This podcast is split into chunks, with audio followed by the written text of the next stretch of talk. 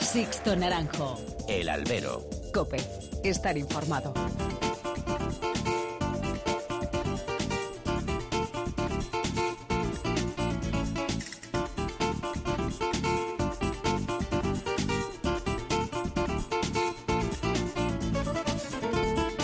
¿Qué tal? Muy buenas y bienvenidos a esta nueva emisión del Albero, a la cita con los toros que tenéis todas las semanas aquí en cope.es.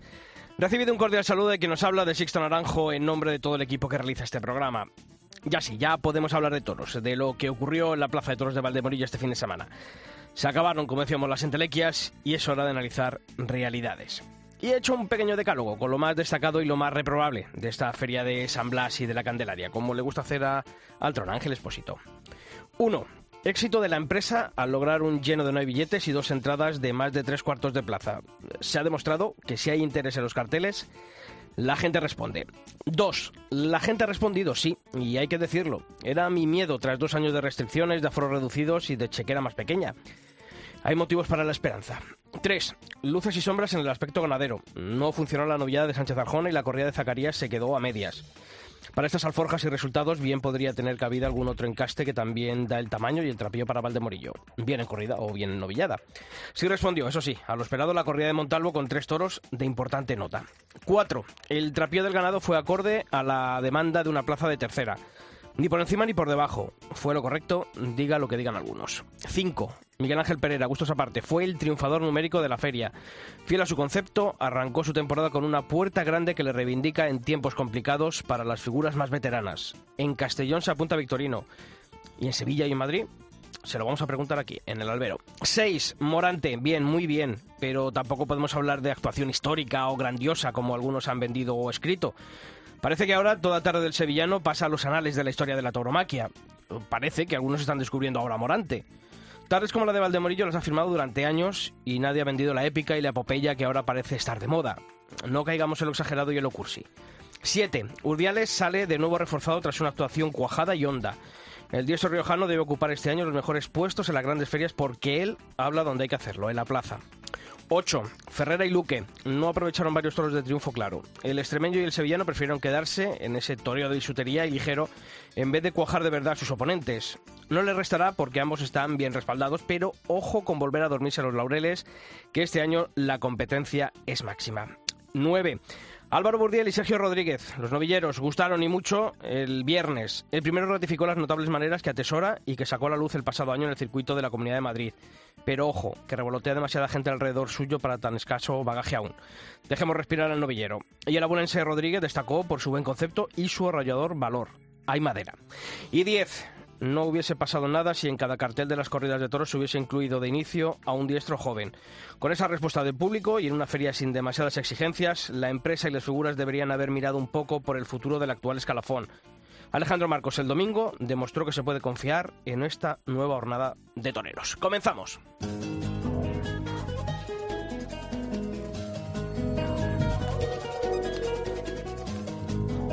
Y ya está aquí a mi lado, Julio Martínez Romero. ¿Qué tal, Julio? Las tablas de la ley de Sisto Naranjo. Sí, los 10 mandamientos. El decálogo. El decálogo. Le gusta mucho a Expósito hacer esto. Sí, ya. Sus columnas de la ABC. Te ha faltado el brutal. Bueno, para la próxima, me lo apunto. ¿Qué tal la resaca de Valdemorillo? Bien, la verdad que lo hemos pasado bien. Sobre todo por ver la plaza llena otra vez y ver el ambiente en el pueblo. Luego, bueno, lo que pasa en la plaza es importante, pero yo tenía ganas de ver las plazas llenas. Hay que, Y ya- recuperar, de aquí ya hay que recuperar este circuito. ¿eh? Eso, y sí, ya recuperar el toro, que los toreros se pongan en marcha, pero bueno, que es la primera del año. Vamos cal- con calma, que no, es que ya queremos. Piano, piano. Bueno, pues también, aparte de Valdemorillo, queremos conocer en forma de titulares los principales temas que ha dejado el mundo del toro durante esta última semana. Apuesta en Ramos. La empresa Plaza 1 ha confirmado que Emilio de Justo se encerrará en Madrid con seis toros de distintas ganaderías el próximo 10 de abril, domingo de Ramos. Será la primera encerrona del torero extremeño en las ventas. Ceret, turismo y jóvenes. La Comisión Taurina de la localidad francesa ha cerrado los carteles de un ciclo que tendrá lugar los días 16 y 17 de julio. Los hierros elegidos serán los de Pala y Dolores Aguirre para las corridas de toros y entre los de luces actuarán jóvenes diestros como Román Collado, Sergio Serrano y Damián Castaño junto al, junto al francés Maxime Solera. Los carteles completos, como siempre, en cope.es. Alternativa turista. El novillero Francisco Montero, que se convertirá en matador de toros el próximo 24 de julio en la plaza francesa de Ortez y lo hará matando a estados de los hierros de Dolores Aguirre y Juan Luis Freile. Un año más de gestión. Tauro Emoción ha sido prorrogada por segunda vez al frente de la plaza de toros de Burgos. La empresa ya ha confirmado que los San Pedros de 2022 constarán de cuatro corridas de toros, una de rejones, un concurso nacional de recortadores, un Gran Prix, una capea en la plaza de toros y dos festejos de promoción. Y ya está siempre. El empresario y ganadero mexicano Alberto Balleres fallecía el pasado viernes a los 90 años de edad. Era la cuarta fortuna de su país y un apasionado del mundo del toro. Era propietario de los hierros de San Miguel de Mimiaguapán, Begoña, Santa Teresa, San Martín y también de la española de Zalduendo tras su compra en el año 2014 a Fernando Domecq. También era el empresario de los principales cosos del país mexicano y en España, tras su alianza con la Casa Chopera y con la FIT, ha controlado hasta 10 plazas. Y también este martes nos dejaba Antonio Sánchez, subalterno y padre de la torera Cristina Sánchez. Y como todas las semanas, tenéis abiertos los canales de comunicación entre vosotros y, nosotros, entre lo que queráis comentar. Por eso, esta semana os proponíamos una pregunta sobre la Feria de Valdemarillo. Lo habéis hecho a través de los mails de albero.cope.es y toros.cope.es y en nuestros perfiles en las redes sociales, en facebook.com barra alberocope y también os habéis encontrado en nuestro perfil en Twitter, en arroba alberocope.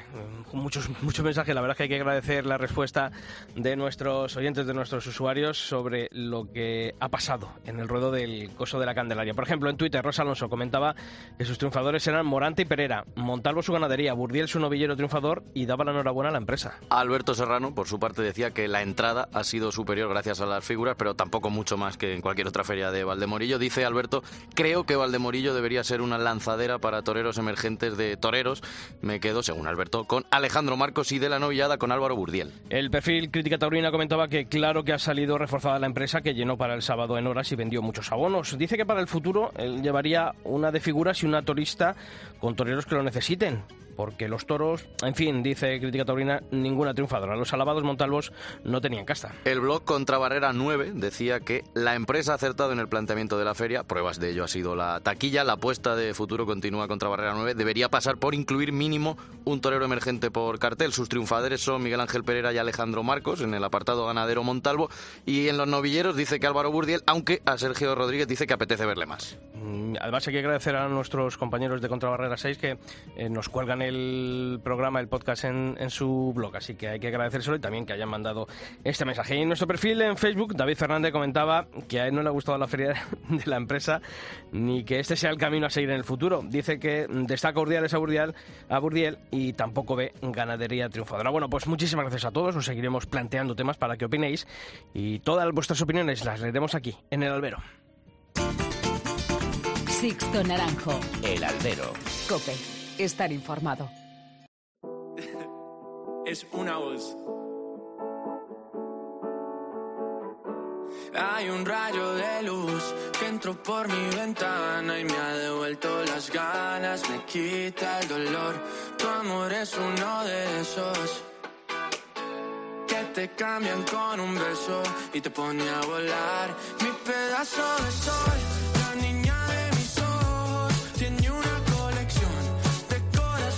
Bueno, Julio, primer triunfador de la temporada, ¿eh? Sí, el, primero, el que da primero da dos veces, dicen, ¿no? Dicen. Y además cuando eh, está todo tan complicado, ¿no? Los despachos yo creo que bien arrancar con, con dos orejas, con una puerta grande y además en una feria en la que han aparecido las figuras como la de Valdemorillo. Eso iba a decir, que no es una feria habitual en la que estén las figuras, pero bueno, ya que van, pues a triunfar, ¿no? no van a ir a... Efectivamente. Él es Miguel Ángel Pereira y está aquí en el albero esta semana. Miguel Ángel, ¿qué tal, Torero? Muy buenas. ¿Qué tal, Cito? Buenas tardes. Lo primero, enhorabuena. Muchas gracias. Estábamos diciendo, ¿no, Julio y yo? Eh, este año Valdemorillo cambiaba esa fisonomía en cuanto a los carteles, eh, aparecían las figuras. Y oye, en una feria en la que había nombres eh, muy rimbombantes, ha llegado Miguel Ángel Pereira y ha dicho, oye, este es mi sitio, este es mi triunfo, este, y este es lo que yo pretendo este año, ¿no? Sí, la verdad que, como bien habéis apuntado, ¿no? Valdemorillo, oye, pues, eh, bueno, Valdemorillo, la empresa, ¿no? Tanto Zúñiga como Víctor de la Serna, imagino que con el ayuntamiento y con las autoridades, pues, todos sumando, ¿no? Han hecho una feria diferente a lo que viene siendo Valdemorillo años anteriores. Creo que ha sido un, eh, algo importante y bueno para, para el toreo, ¿no? Eh, darle ese, ese, punto de más a a la, feria. Y en mi caso, bueno, pues arrancaba la temporada de forma típica porque nunca antes la había empezado eh, antes de, de, valga la redundancia, de, de Olivenza, ¿no? Eh, como mucho Olivenza o incluso Valencia, Castellón, pero nunca antes, ¿no? Y bueno, pues la verdad que, que sabíamos también del, del, magnífico ambiente, de la gran acogida de los carteles, del magnífico ambiente que se había, que se había digamos, creado en torno a la, a la feria y bueno, pues evidentemente uno pues con toda la ilusión de, de, de, arrancar pues, de la mejor manera que, que, uno quiere, ¿no? Sabiendo que está a las puertas de Madrid, uh -huh. aunque pues, en Valdemorillo no deja de ser una plaza de, de, de, tercera, pero se le ha dado, digamos, una categoría especial, un, una resonancia especial a todo lo que allí eh, fuera a pasar, como si, como así ha sido, y estando tan cerca de la capital, bueno, pues había uno que iba a haber pues, grandes aficionados, incluso muchos profesionales, un ambiente, la verdad, que, que precioso el que vivimos el, el, domingo, ¿no? ¿Y qué te convence para dar ese paso y estar en Valdemorillo? Porque no es una feria habitual, como decimos de figuras. Pues principalmente la Sí, pero bueno, como bien eso te, te iba a decir, ¿no? Que la, la, feria, ¿no? La confección de los carteles, ¿no? Cuando ya en principio me, me habla Carlos la primera vez, estábamos en, en la Tacunga y me dijo la, la idea que tenía, pues sabes que no es una feria, eh, digamos, eh, como ha podido a lo mejor ser en años anteriores, ¿no? En el que, que uno entiende es, es una opinión personal y, y, cada uno pues lleva su carrera como, como considera, pero bueno, que uno pues entendía que a lo mejor pues no, no, no quería estar o no, no, debía, no debía estar, pero, pero al darle ese, esa categoría se le ha dado este año con los carteles y, esa, y ese, ese remate ¿no? que se le ha dado este año a los carteles de Valdemorillo, pues al final como torero pues dice, oye, pues una feria que, que así me contratan, pues claro que, que me gustaría, me gustaría estar, ¿no? Y, y un poco también, yo creo que al final un poco la, digamos, la, la historia del torero en sí. ¿Te quitas un peso de encima eh, cuando le cortas las...? mucho de eso, ¿no? En la confección de carteles y demás.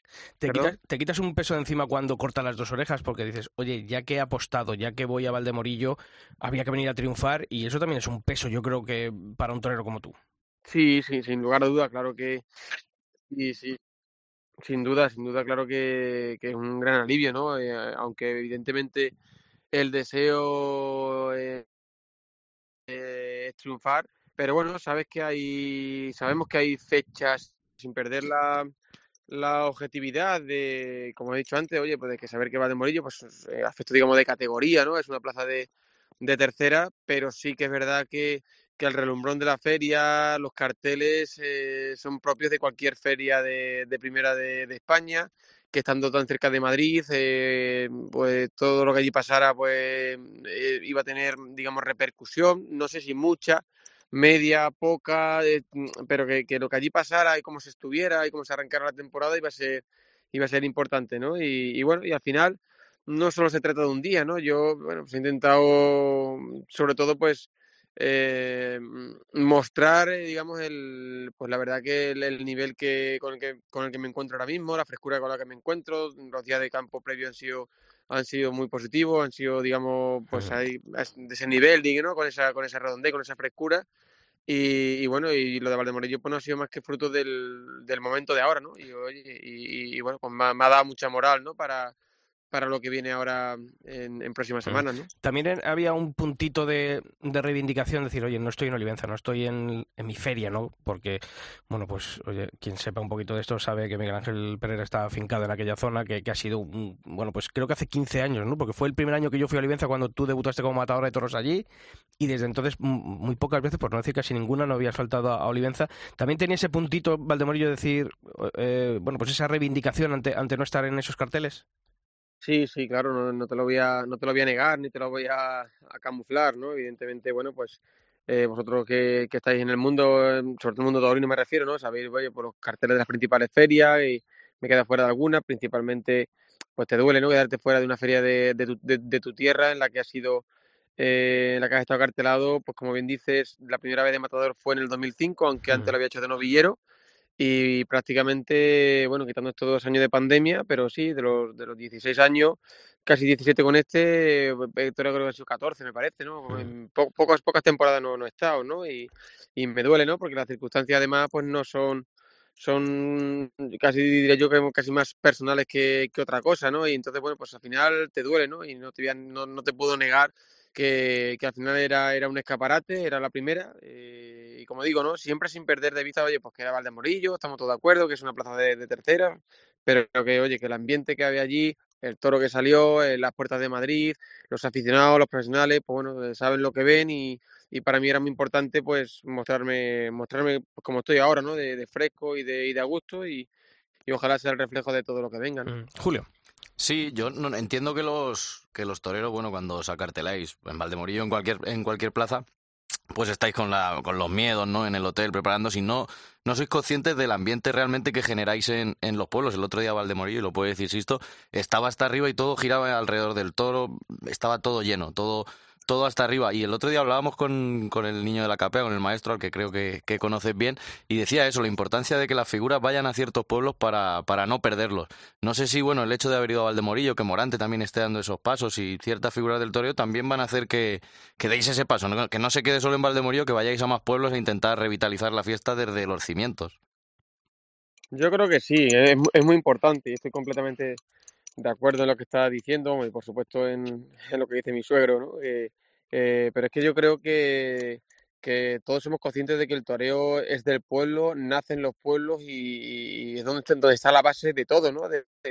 Para los toreros nuevos, para los toreros no tan nuevos, para los novilleros, para, para todo, ¿no? ¿Qué pasa? Que bueno, que todos sabemos también que un poco por las circunstancias del, del sector y todo lo que hemos vivido en estos años, pues bueno, hemos, hemos sacrificado, no hemos vuelto egoístas, hemos, hemos, hemos eh, eh, donde no un pueblo donde no había el dinero que pues no íbamos, eh, claro, en un pueblo el aforo que hay el que hay para juntar dos toreros importantes o dos figuras, tal igual, y todo eso, como bien sabéis, pues ha hecho que, que bueno, pues allí no voy, ¿no? Pues si no, no voy con fulano, otro torero que, que, me ayude, que tenga tirón con otra figura, pues, pues no voy. Y todo eso sabemos que, que, bueno, que ha ido en perjuicio del toreo, ¿no? Y estos años, precisamente, ahora cuando nos acordamos es de qué falta nos hacen los pueblos, ¿no? Para tener pues más posibilidades, que los ganaderos lidien más, más toros, que los toreros tenemos más corrida, que los, toreros nuevos tengan más posibilidades, ahora es cuando nos acordamos, ¿no?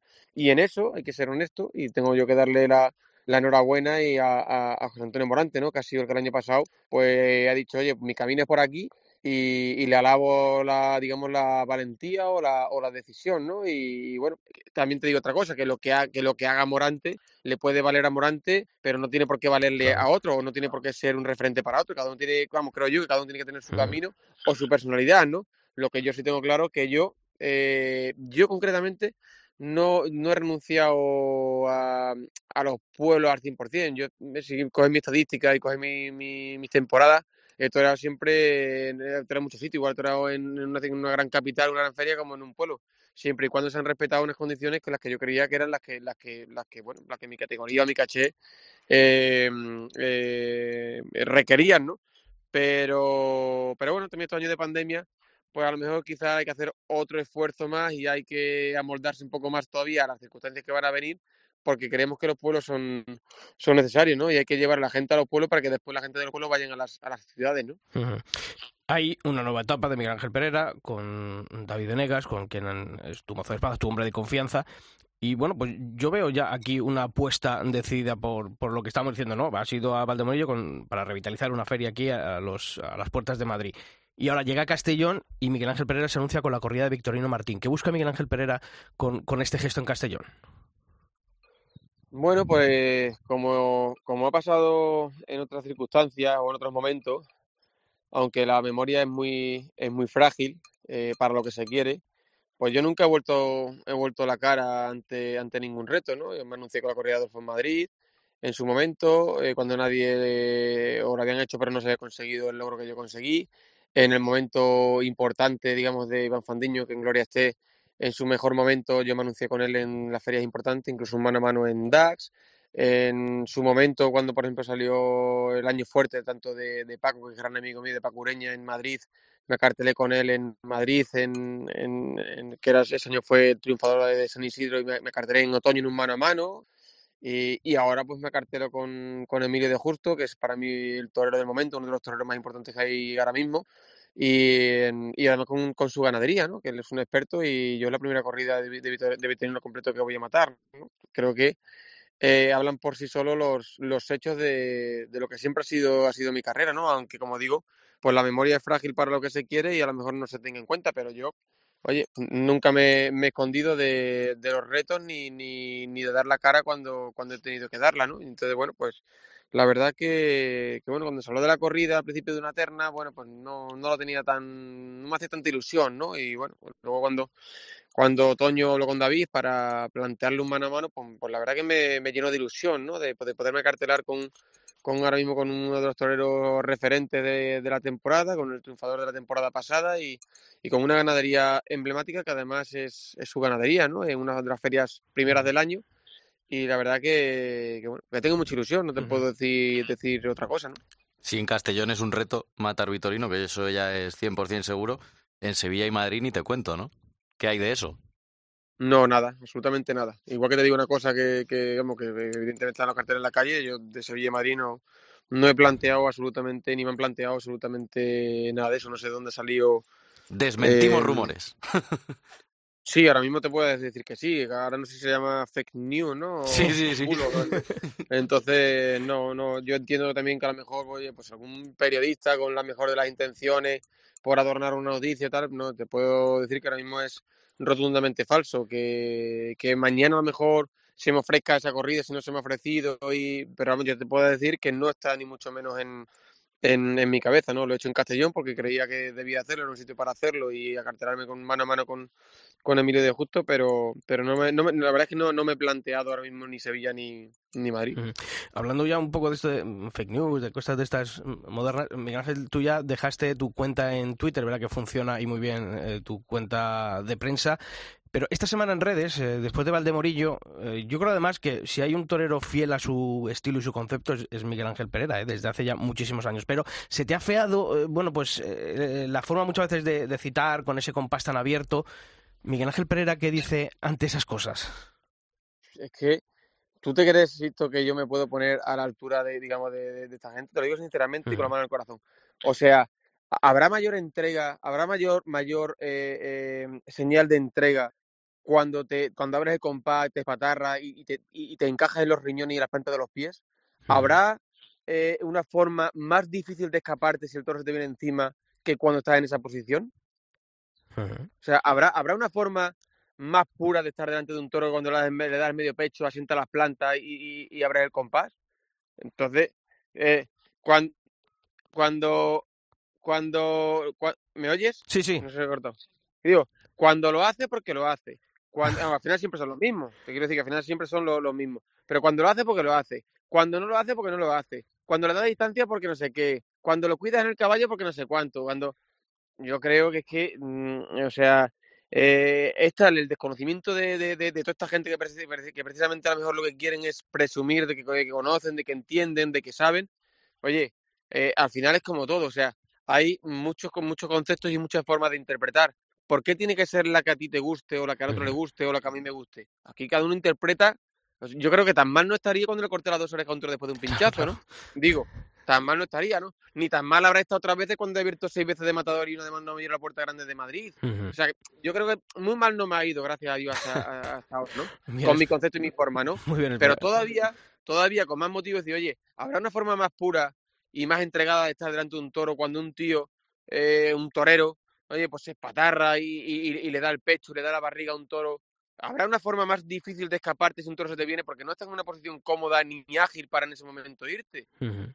Y además, codilleando, apenas enseñándole media muleta para pasarte el toro cerca. Entonces, es que, que creo que, que, que está la, la, la, la digamos, la, el desconocimiento y la, desde mi punto de vista, ¿eh? y te lo digo como lo siento, o sea, uh -huh. no, a decir a mí, o sea, una forma de estar, entonces que tienes que estar con el compás cerrado y ya, claro, si estás con el compás cerrado, luego dirán, hombre, que ¿por qué te pones con el compás cerrado cuando, hombre, lo suyo es abrir el compás y ponerte usted a mamarla directamente, vamos. Le te iba a decir, Miguel Ángel, bueno, que, que otros años tengo la sensación, o bueno, quizá estos últimos no tanto, pero tengo la sensación de que Miguel Ángel Pereira es esa figura del toreo que necesitan triunfar todos los días en todas las plazas de toros, cortar cuantas más orejas mejor para seguir allá arriba. Y la temporada que a lo mejor no se ven las cosas parece que bajaba un poco los contratos. Y otras figuras de, bueno, concepto más artista, por ejemplo, Morante se, se me ocurre, quizás no necesitan tanto de la estadística. Después de tantos años de carrera, ¿sigues obsesionado con, con eso, con el triunfo, o ya piensas en, en otra cosa más torear para ti que para, que para la estadística? Hombre, intento andar precisamente en mí, ¿no? Intento andar en mí, pero, pero por supuesto pensando en el triunfo, porque además soy consciente de que el, el triunfo es eh, lo que siempre me ha dado, me ha dado, digamos, credibilidad, me ha dado crédito, me ha dado eh, lo que soy, ¿no? ¿no? No me puedo permitir el lujo de, de torear para mí porque sí, pero bueno, solo por estar a gusto, estar bien y torear como yo quiero y, y olvidarme del, del triunfo, ¿no? Pero sí que es verdad que, bueno, que precisamente, oye, pues el otro día en Valdemorillo estaba a gusto con el toro y, oye, y hacía lo que en ese momento sentía, que era, oye, pues eh, olvidarme de alguna forma, de, de, alguna manera, digamos, del cuerpo, entregarme, digamos, a la embestida, disfrutar de la embestida, pasarme el toro, el toro cerca y, y, y buscar, digamos, ese, esa hondura, ¿no? O esa, esa profundidad, esa, esa entrega delante de la cara de la cara del toro, ¿no? Y bueno, como he dicho también ahora en alguna entrevista reciente, pues buscar eh, el no ser, digamos, tan, tan perfecto, ¿no? Que siempre he buscado una perfección en la técnica, en, la colocación, en todo, en, en, hacerlo todo tan perfecto que hasta en algunos momentos pues, me ha perjudicado porque ha parecido que todo es, es muy fácil, que todo es hasta con algún punto de, frialdad e incluso me llega a pasar, ¿no? De, de que de que bueno, de que se, se, ensalzan muchas veces los toros que a mí me tocan que son los mejores, cuando yo tengo otra percepción de que, oye, hay muchas veces que, oye, que, que, que en las manos de uno pues aquello parece, parece otra cosa, ¿no? Pero, y todo eso ha ido, ha ido en, en, en muchas ocasiones en detrimento mío, ¿no? En detrimento de, los méritos que realmente a lo mejor he podido, he podido hacer, ¿no? Miguel Ángel, también en tu condición de, figura del toreo, y aquí, bueno, pues lo hemos tratado más de una ocasión, ¿no? Eh, más que nada ahora ya, más allá de lo taurino, ahora es un poquito imagen eh, de la fiesta, ¿no? Eh, la fiesta ha perdido peso en la sociedad, tú creo que además lo has, hablado en más de una ocasión, lo, ha, lo, has reconocido. ¿Hablas con los compañeros qué posibilidades hay de, revertir esta situación, de, que el toreo recupere parte de la imagen que, que tenía hasta hace no iba a decir hasta hace poco, pero sí hasta hace media hora, ¿no? Vamos a poner un poquito más allá. ¿Vosotros sois conscientes de que habéis perdido peso social? ¿Sabéis, no sé, si lo tratáis cuando, cuando tú te juntas con otras figuras del toreo, si esto se suele hablar entre vosotros, si, si intentáis, no sé, hacer de alguna manera algo para que la fiesta recupere ese terreno que ha perdido en la sociedad a día de hoy? Sí, pero no lo hablamos, sí, la verdad que no, no lo hablamos, no es un tema de, del que hablemos, ¿no? La verdad que, sinceramente, yo, por lo menos yo no lo he hablado con otros compañeros ni cuando nos hemos reunido para otros temas lo hemos tocado, ¿no? Y yo creo que es una cosa a lo mejor más, más de cada uno, ¿no? Eh, que, que, se hace casi más a título personal, pues como uno, por el tema de las redes sociales, de la cercanía, de los actos, eh, pero pero no, no hemos hecho nada de eso, ¿no? Y, y, sinceramente es una opinión mía, creo que también a lo mejor con esto de la pandemia eh, y, y, aprovechando un vehículo que tenemos ahí, que ahora mismo está ahí funcionando, pues sí a lo mejor se podría, se podría haber hecho algo o se puede hacer algo, no sé, a través de la Fundación del Toro de Lidia que nos engloba, que nos engloba todo, ¿no? Eh, con algún tipo de, digamos, de, de compromiso o no sé, algún tipo de acto, eso desconozco cómo, cómo sería, ¿no? Pero, pero porque ya digo que lo, que lo que se hace se hace siempre a título personal, ¿no? Y uno puede hacer pues, un, algún tipo de acto, algún tipo de evento, va a algún tipo de evento para que publicita y, y se hace todo muy a título a título personal, ¿no? Yo lo tengo que decirlo, eh, Miguel Ángel Pereira es de los pocos que siempre que desde, desde este programa, desde este podcast o cuando le he requerido su presencia en otros programas generalistas de, de esta casa, siempre, siempre ha estado ahí, nunca ha dicho que no a, a, estar presente y eso, eso hay que agradecérselo. Y antes de despedirnos, Miguel Ángel, eh, la semana pasada estuvimos hablando con, con, tu suegro, con el maestro, con Pedro Gutiérrez Moya, el niño de la capea, eh, y nos gustó tanto de lo que nos estuvo diciendo que, que Julio tiene un poquito más de la manta para preparar un reportaje con él en el día de hoy. Y claro, él está celebrando este 2022, va a celebrar sus 50 años de alternativa. Salía la posibilidad de, de una posible reaparición puntual y nos decía esto. me gustaría hacer una cosa especial porque con 50 años de alternativa y 70 que cumplo este año también, pues no es fácil que Dios te dé las facultades de poder hacer algo especial, sentir sentir otra vez lo que es la angustia del toreo y la ilusión y, todas las sensaciones que provoca, ¿no? Si además tienes en la familia torero, figura del toreo como Miguel Ángel Pereira y tú como matador de toro, yo creo que es una oportunidad que, bueno, que ahí está en la cabeza, que me está rondando y que, bueno, quizás haremos algo especial. Si, si puedo, desde luego, lo voy a hacer. A ver, Miguel Ángel, esto reconocenos. ¿Ha sido Pedro padre quien ha liado a Miguel Ángel y a Pedro hijo o habéis sido vosotros todos quienes le habéis liado a él? no, la verdad que imagínate, ¿no? Me ha puesto los pelos de punta nada más que de escuchar el, el audio, ¿no? Eh, bueno, eh, eh, sigo todavía con los, con de punta, la verdad. se me pone la, la piel erizada porque mi suegro, pues, bueno, ya lo ha dicho él, lo tiene en la cabeza, ¿no? y a mí, como torero, ¿qué te puedo decir como torero? Para mí sería un sueño hecho realidad. Como yerno, me da miedo. O sea, como yerno, pues, oye, pues al final eh, eh, andas ahí, ¿no? Entre, entre la ilusión y el privilegio que para ti supondría eso, como torero, de, de, poder estar acartelado un día con, con el niño de la capea. O sea, que es una cosa imposible. O sea, lo puedes ver en el campo, lo puedes ver, pero tener tú ese privilegio, pero por otro lado, claro, por otro lado también está el, el otro, ¿no? Que, el, yerno, ¿no? Entonces, bueno, pues, ¿qué te puedo decir? Que es verdad que, que para la edad que tiene, eh, yo que lo veo, gracias a Dios, a menudo, pues lo veo, ¿no? Gracias a Dios, con una agilidad impresionante, siempre ha llevado una vida muy sana, siempre ha sido una persona muy activa en el campo, en los saneamientos, en los tentaderos, en los herraderos, en todo, ¿no? Y eso le ha dado, le ha dado siempre, vamos, le ha dado la vida que tiene ahora y la agilidad que tiene y está muy caliente, la verdad que está muy caliente, está preparándose y haciendo campo y, lo tiene metido en la cabeza. Y si es una ilusión que, como bien él ha dicho, solo él, y yo creo que a tanto ahora como en el futuro, solo él lo, va a poder hacer, pues ya también sabéis cómo somos los toreros, ¿no? Que, también de esas ilusiones son de las que vivimos y las que nos, nos alimentan, ¿no? Entonces, bueno, pues él, eh, cuando lo tenga claro para bien o para, para sí o para no, pues lo decidirá y, y lo que él decida, pues evidentemente nosotros lo vamos a a coger con, con, pues con la mayor de, la, de las ilusiones, si es que sí, como si es que no, pero que algo tiene en la cabeza que le ilusiona, ya bueno, ya os lo ha dicho él, no hace falta que, os lo diga yo, yo nada más que me, me queda solo me queda estar aquí expectante y, para lo que para lo que quiera, ¿sabes? Para decir, ¿qué quiere, maestro? ¿Para dónde vamos? para lo que quiera. lo que el día y el mande. Miguel Ángel Pereira, torero, reiterarte la enhorabuena por lo conseguido y desearte toda la suerte del mundo para lo que resta por llegar, que todavía es mucho en esta temporada. Y gracias, como siempre, por hablar tan claro y estar aquí siempre en el Albero, la cadena COPE. Un fuerte abrazo. Siempre un placer, Sisto, lo sabéis. Muchísimas gracias. Un fuerte abrazo para todos. Gracias. Sixto Naranjo. El albero. Cope. Estar informado.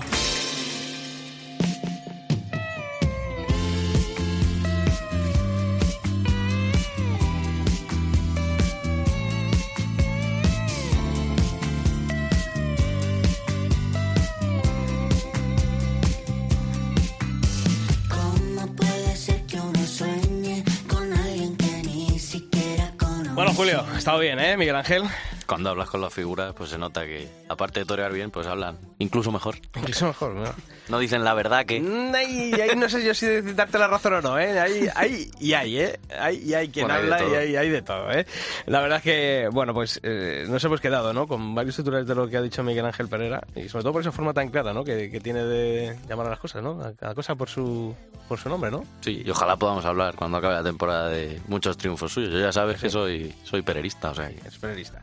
bueno, pues le hemos escuchado también hablar, lo dijimos la semana pasada, que habíamos estado hablando con el maestro Pedro Gutiérrez Moya, el niño de la capea, sobre los novios que le dieron ese festival de Valero, pero nos quedamos con ganas de, mucho más, por eso tú le tiraste de la lengua. Sí. Y le hemos escuchado hablar de esa posible reaparición con Miguel Ángel Pereira, pero vamos ahora con nuevas reflexiones del maestro. Pues empezamos, si quieres, por, por el tema que acabamos de hablar también con, con Pereira, el tema de la reaparición, si hay ya plaza, si no hay plaza, si está ya metido en, en el gimnasio. Aunque el momento dice, el maestro de momento dice que tengamos calma. Bueno, eso, eso ya buscaremos una plaza bonita, una plaza consolera, con tradición, pero vamos, eh, eh, fijo ahora mismo hay que esperar un par de meses que yo me tengo que probar, obviamente, ¿no? Con calma, con calma, no me puede dar un tiro que no me recupero. poco a poco, desde luego, pero la efeméride sería redonda, hemos escuchado 50 años de alternativa, 70 de edad, más de media vida dedicada al toro, la del maestro Salmantino, y qué bonito sería un último baile. The Last Dance, y por, por, por toda la afición, por tantos que, que le llegaron a, a, ver en activo, pero bueno, sobre todo por él, ¿no? Por, por el maestro, que además está muy ilusionado desde que uno decide ser torero se te mete en el alma y eso no se olvida jamás, ¿no? Hay muchas noches que sin venir a cuento uno sueña con, con torear y que está toreando y que está compitiendo. Eso es algo que se mete en el alma, eso es, es muy difícil explicar, pero esas sensaciones que te provoca el toro solo las sientes con el toro y eso se graba, se graba a fuego, o sea, eso jamás desaparece de ninguna persona que haya toreado en su vida. De todos lo, lleva, lo llevamos dentro.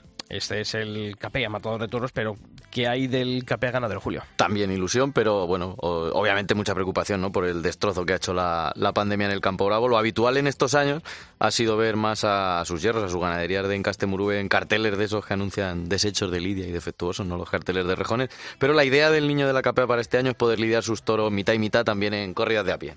Vamos a intentar lidiar mitad y mitad. Pero bueno, la ganadería sufriendo muchísimo. El palo que le ha dado esta pandemia a la ganadería brava va a ser, bueno, horroroso va a haber muchas ganaderías que no van a poder aguantar porque obviamente la erupción de festejos, el tener ahí tantos toros dándoles de comer sin ningún beneficio, solo gastos, pues eso lleva a la ruina a cualquiera. Entonces ha pasado un momento muy malo, las perspectivas económicas no son buenas para, para el ganadero, y como te cuento, Sisto, pues más allá de, ese pesimismo lógico que tienen prácticamente todos los ganaderos y de, de, las dificultades, pues hay que buscar alternativas para que, bueno, pase lo que pase, lo bravo siga vivo.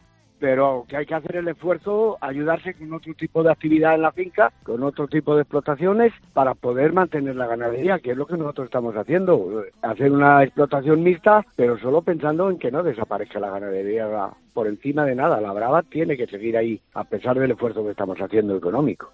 Y ya que hablamos de ganadería, el toro bravo creo que también eh, has hablado sobre el batán, ¿no? Sobre su reapertura y te ha contado si es o no partidario y si llevaría o no allí sus toros. Sí, da gusto escucharle porque deja otra reflexión que es más que interesante para el público, pero sobre todo para ese aficionado, como, como he puesto yo aquí, como digo yo, de nuevo cuño, que presume de, saber mucho, pero carece de lo fundamental que es conocer, no tanto saber, que, que presten atención hay una cosa importante que no se tiene en cuenta. Por ejemplo, la educación de cómo son los encastes, los distintos encastes. Porque tú pones un toro ahora mismo eh, de Santa Coloma al lado de uno de Murube y al lado de uno de Parladé y son tres toros distintos. Entonces la gente tiene que saber distinguir que cada toro es diferente para no empezar a decir barbaridad de que este chico o que este grande o que este feo. Porque no, cada toro tiene que estar en su encaste. Y esa educación al público lleva tantos años años cerrado la venta del Leatán, que va a ser una, una aventura, a, a, ver cómo reacciona la gente y cómo sabe ver los distintos encastes quietos, no en el ruedo. Pero en principio yo creo que hace afición. Entonces, en principio yo no estoy en contra de que la abran ni mucho menos. La verdad que qué interesante lo que ha dicho el maestro Pedro Gutiérrez Moya, el niño de la capilla, tanto la semana pasada como esta. Desde luego también esperamos como el que se reabra el batán, que volvamos a ver toros de todos los encastes y que ojalá poco a poco vaya cundiendo el ejemplo que nos da el maestro niño de la capella cumple 70 años de edad, 50 de alternativa y este 2022, 2022 no descarta volver a los ruedos. De momento toca prepararse físicamente porque de técnica ya hemos visto este invierno que anda sobrado. Continuamos. Sixto Naranjo. El albero. Cope. Estar informado.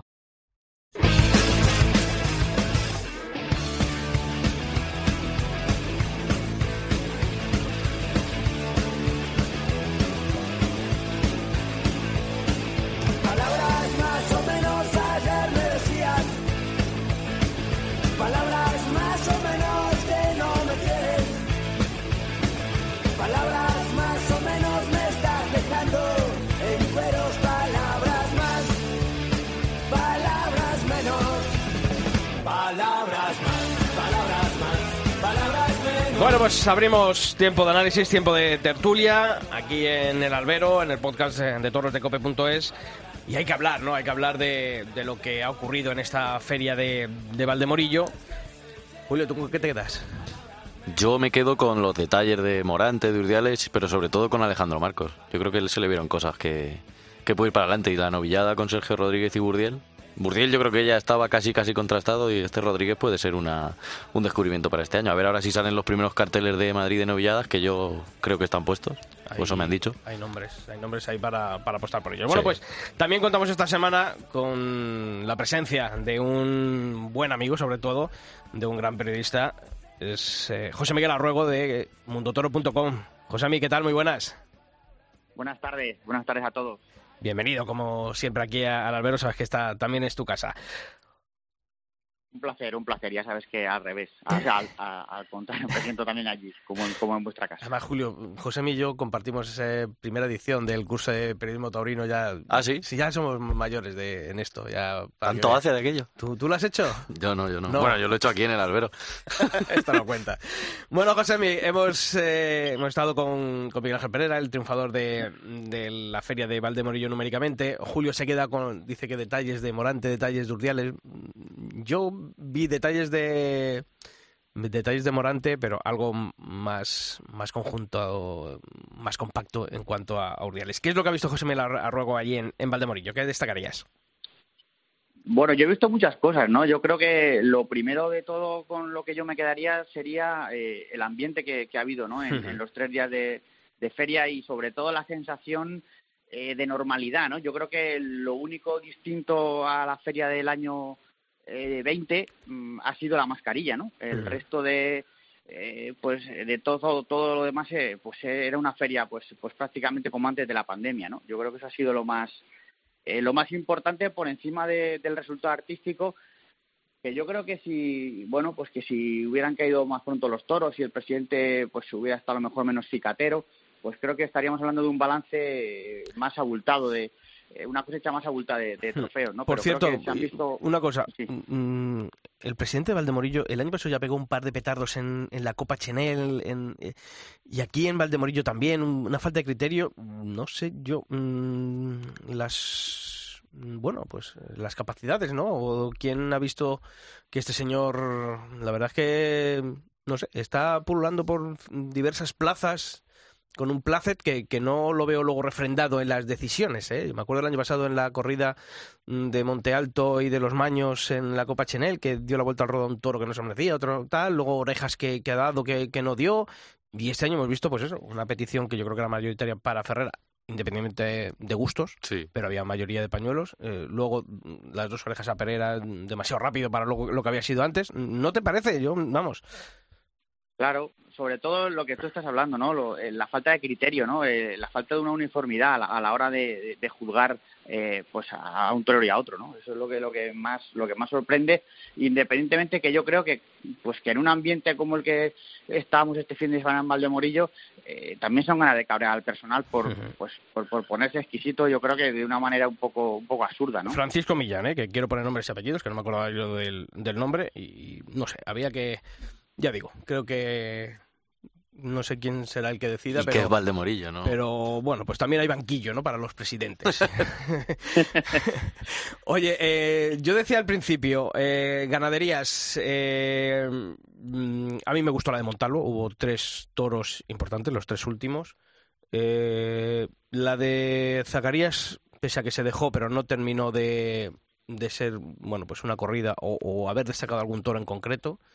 A mí no me eh, disgustó Zacarías, yo lo decíamos luego al final, tuvimos mucho debate. Yo dije que la de Zacarías, para mi gusto, estuvo por encima de los de los tres toreros, más allá sí de algún detalle bonito de Morante, pero no cuajó, Urdiales yo creo que no redondeó y yo creo que Luque se perdió, no sé. En el mejor toro fue el tercero y no lo cuajó. Y el sexto también, vamos, yo dije que la corrida era fácil de haberle cortado seis, siete, ocho orejas, fácil para Valdemorillo y es que ni siquiera, vamos, no sé, yo creo que la, yo no estuve en la novillada, más allá de ver vídeos que subió el compañero Carmelo López, pero tanto el sábado como el domingo para mí ganaron los, los toros. Y a priori viendo los carteles que eran, todos pensábamos que iba a ser al contrario, que allí se iban a ir hasta con la gónadas de los toros y nada de nada.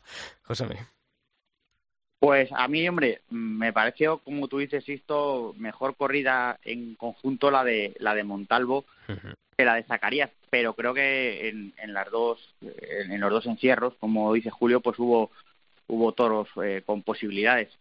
E incluso también en la, en la novillada, ¿no? La novillada, pues creo que eh, hubo un novillo muy completo, que para mí fue el de, el de Burdiel. Quinto. Y, y efectivamente, y luego hubo, hubo un, tono general en el que, bueno, pues que creo que dejó expresar a, a, los novilleros, salvo el, el novillo de Fonseca que, que llevaba el otro hierro, el hierro del collado, que creo que ese fue más, más deslucido, ¿no?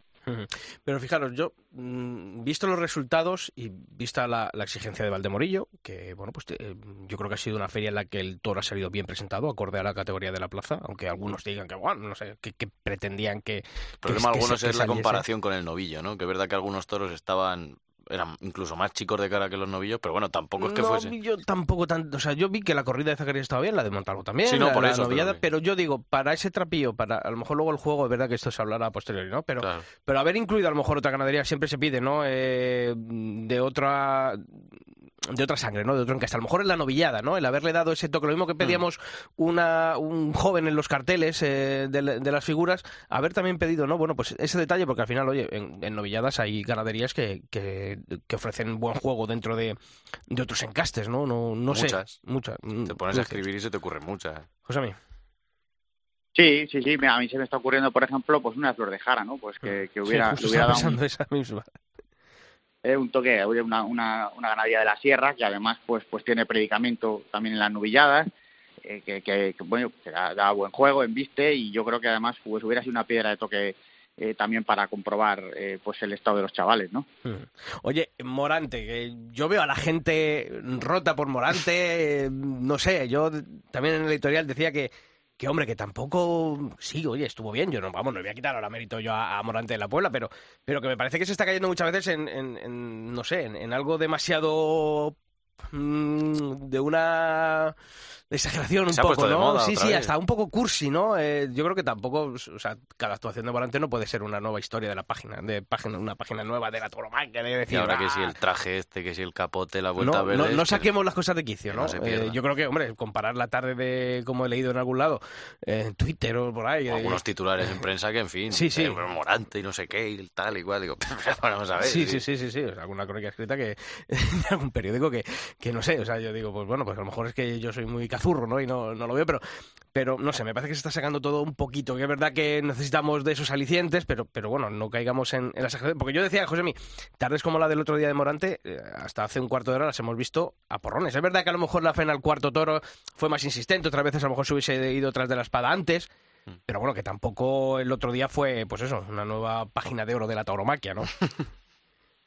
No, hombre, lo que pasa es que, claro, Morante ahora mismo nos tiene acostumbrados a, a una regularidad que, que, bueno, pues que, que, en toreros eh, de, de, palo artista es, es, es, es inusual, ¿no? Pero yo creo que, hombre, no es, por supuesto, no es la mejor tarde que ha dado Morante eh, en su vida y seguramente que este año pues nos dará tardes eh, mucho más relevantes, ¿no? Pero sí creo que fue una tarde eh, importante, pues por lo que estáis diciendo, sobre todo por la por la faena al cuarto, ¿no? Que, que era un, un animal pues que empezó sin terminar de, pasar, eh, mirando mucho, desparramando la vista y creo que, pues, sobre todo para mí, más que la manera de expresar fue eh, lo la importancia de la faena fue lo que lo que le tragó al toro, lo que le expuso y, bueno y cómo empujó para adelante eh, su embestida y cómo consiguió estirar incluso hasta acabar haciendo que humillara, ¿no? Creo que eso fue realmente lo importante de Morante, pero claro, como luego lo reviste todo con esa manera de interpretar que tiene, pues, pues la gente a lo mejor se queda más con el envoltorio que con ese fondo técnico que, que para mí fue la clave para luego estar como estuvo, ¿no? Hmm. bueno, digo, iba a decir que lo que sí valoraría de Morante, igual que el otro día nos lo contaba el, el alcalde de Valero de la Sierra, que el día por la mañana antes de llegar había unos atascos y unos coches allí que no había visto en la vida y el otro día en Valdemorillo, yo que estaba llegando dos, tres kilómetros antes, allí, vamos, media hora para con el coche cuando entrabas al pueblo como estaba, que decíamos, esto no es un atasco, esto es Morante.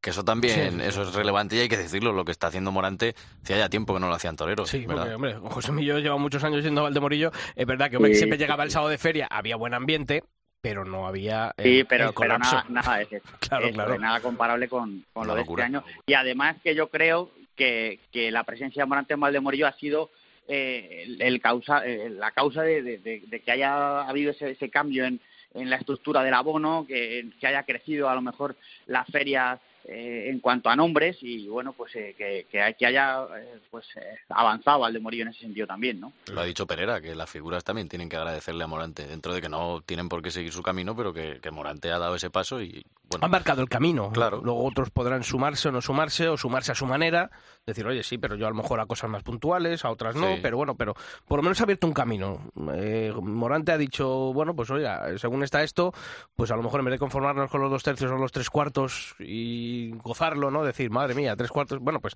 vamos a ir a por el lleno, ¿no? Que yo creo que además es una de las cosas buenas que he visto. Es verdad que el ambiente en la plaza del, en la plaza del pueblo eh, era tremendo, pero claro, luego ver la plaza llena de, con ese no hay billetes creo yo y el previo cómo estaba la plaza aquí eh, yo creo que eso es lo importante porque yo tenía miedo tenía dudas. Es verdad eh, voy a poner todo en la lógica de cuarentena se ha tan de moda que es una plaza a las puertas de Madrid con Morante con ganas de toros como es al principio con un aforo modesto dentro de lo que cabe pero yo tenía miedo a cómo iba a responder el público en este inicio de temporada mm, después de, de lo que hemos pasado mm, de que la chequera en muchos casos eh, el bolsillo está más más vaciado de lo normal y hay que decir, ¿no? Cuando se anuncia, y, eso creo que es la fórmula, ¿no? Cuando se anuncia algo de interés de calidad, al final el público acaba respondiendo. Eso yo eh, ahora ya sí que estoy seguro del todo.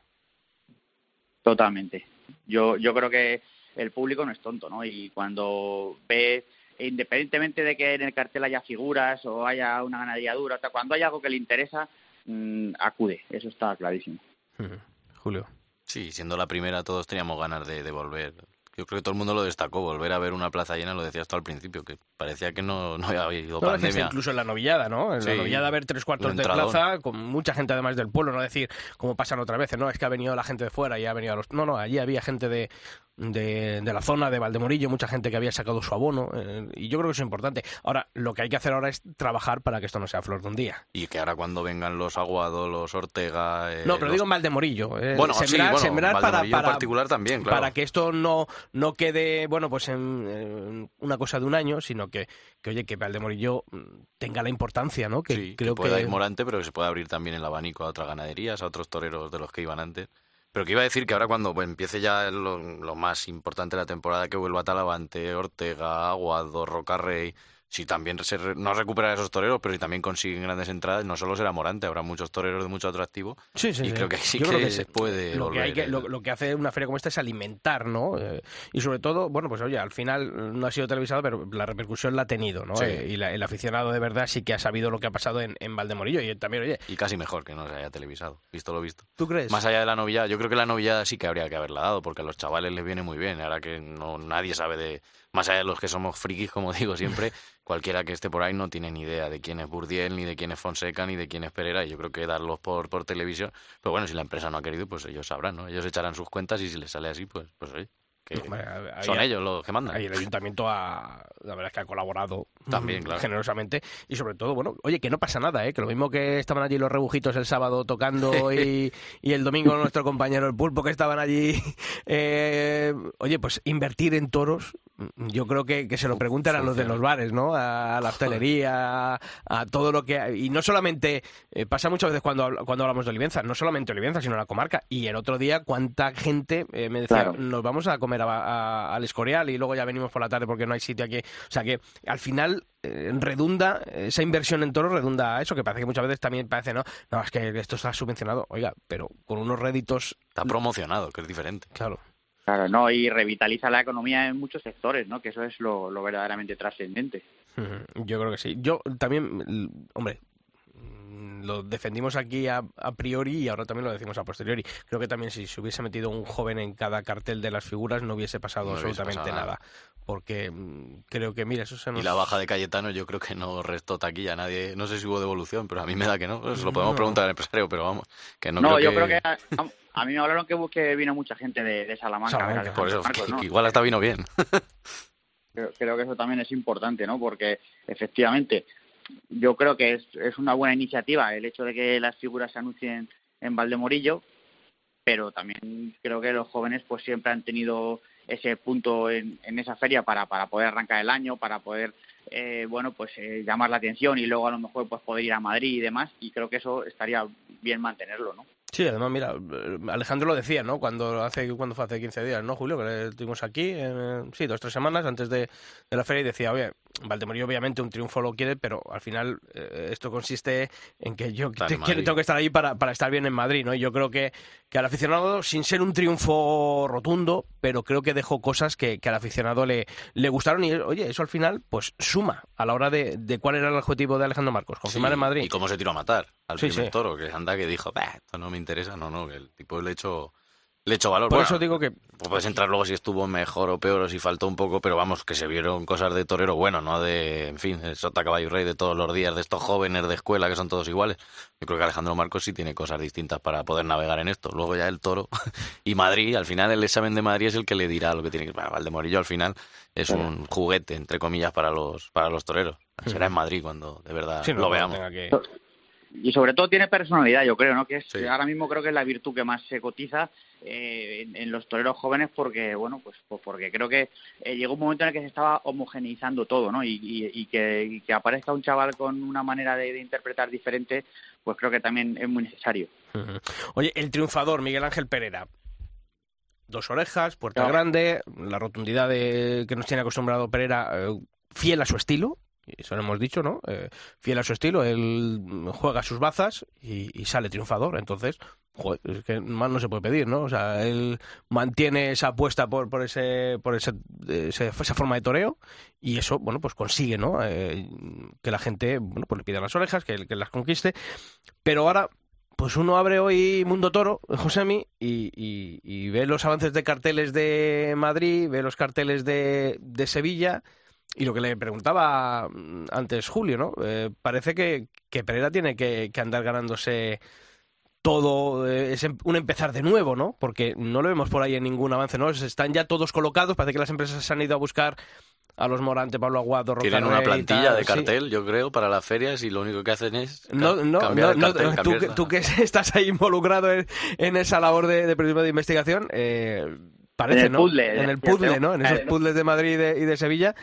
Y, y- y el nombre que, que falta, ¿no? Que por lo menos yo he hecho en falta es, es Miguel Ángel Pereira, ¿no?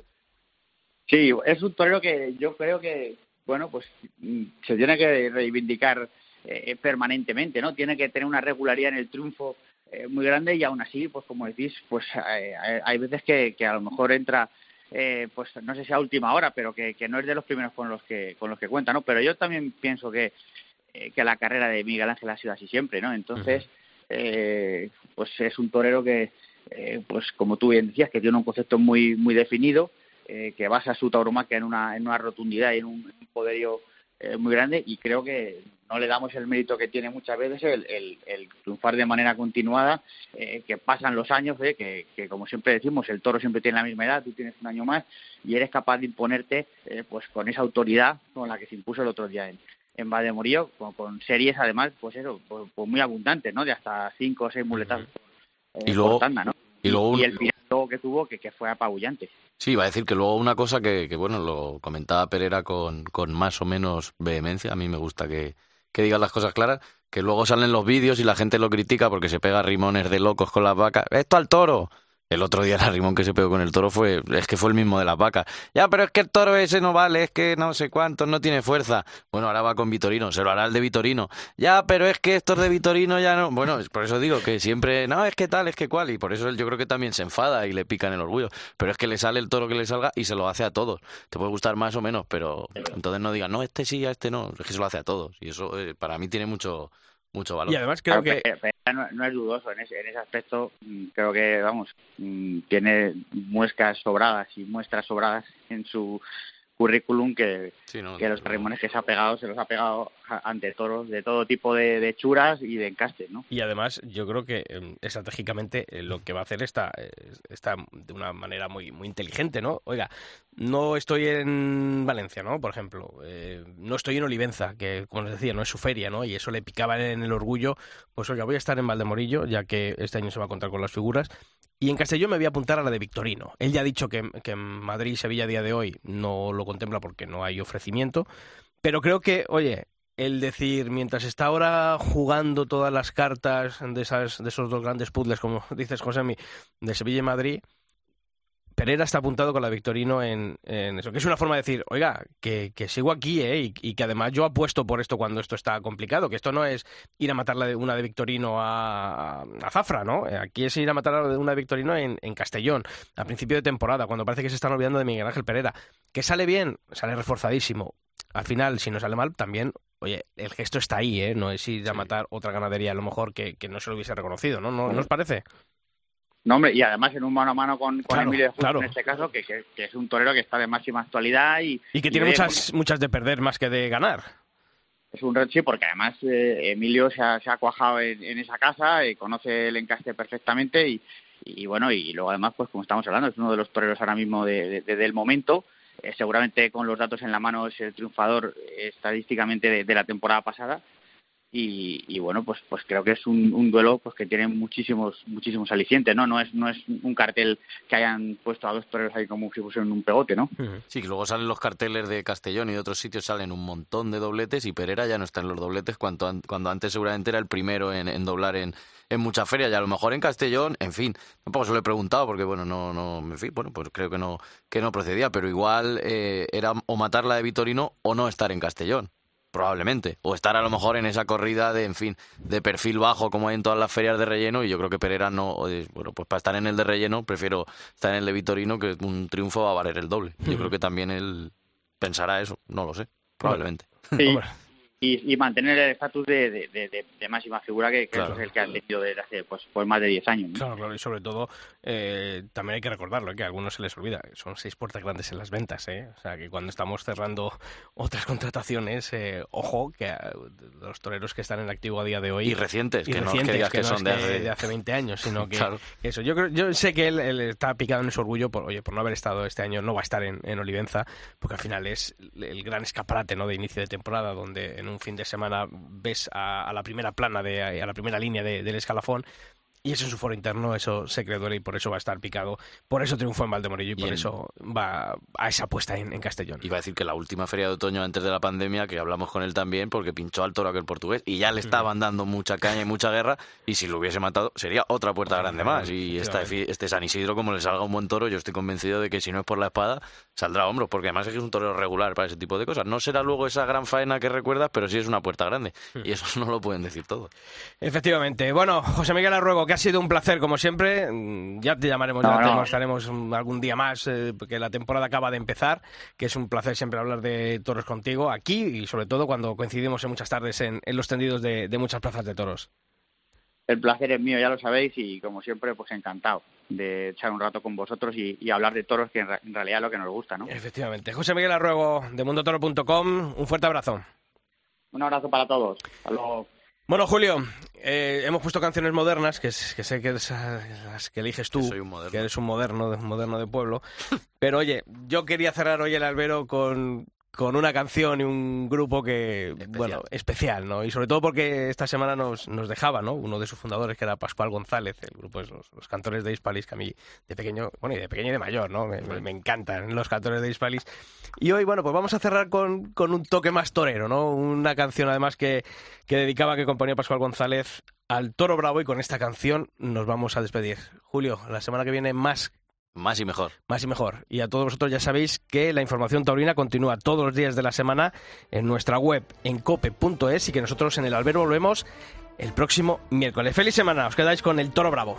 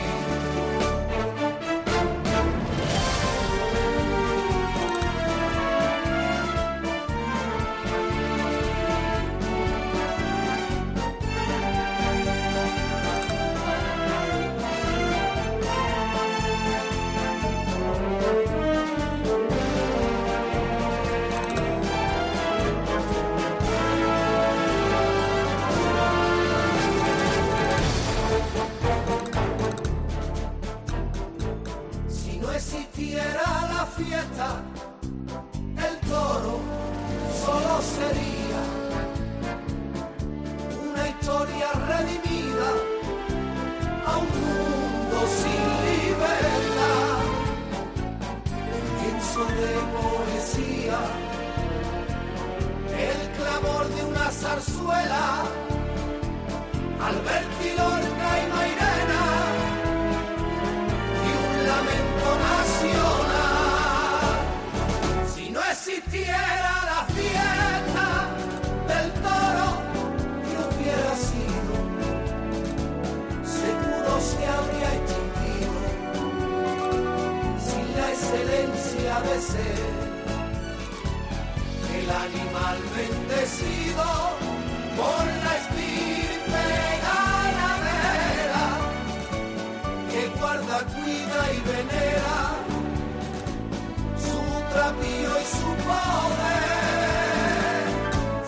existiera la fiesta, nunca sonaría el clarín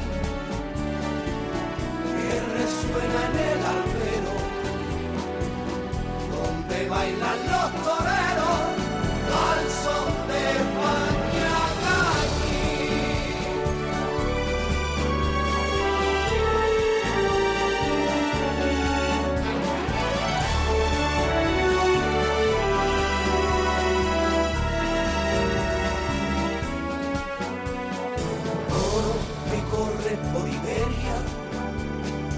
buscando los capotes de la brisa, que abaniquen alrededor de tu sonrisa, la casta de tu raza brava y seria. Si no existiera la fiesta, nunca sonaría el clarín que resuena en el albero donde bailan los toreros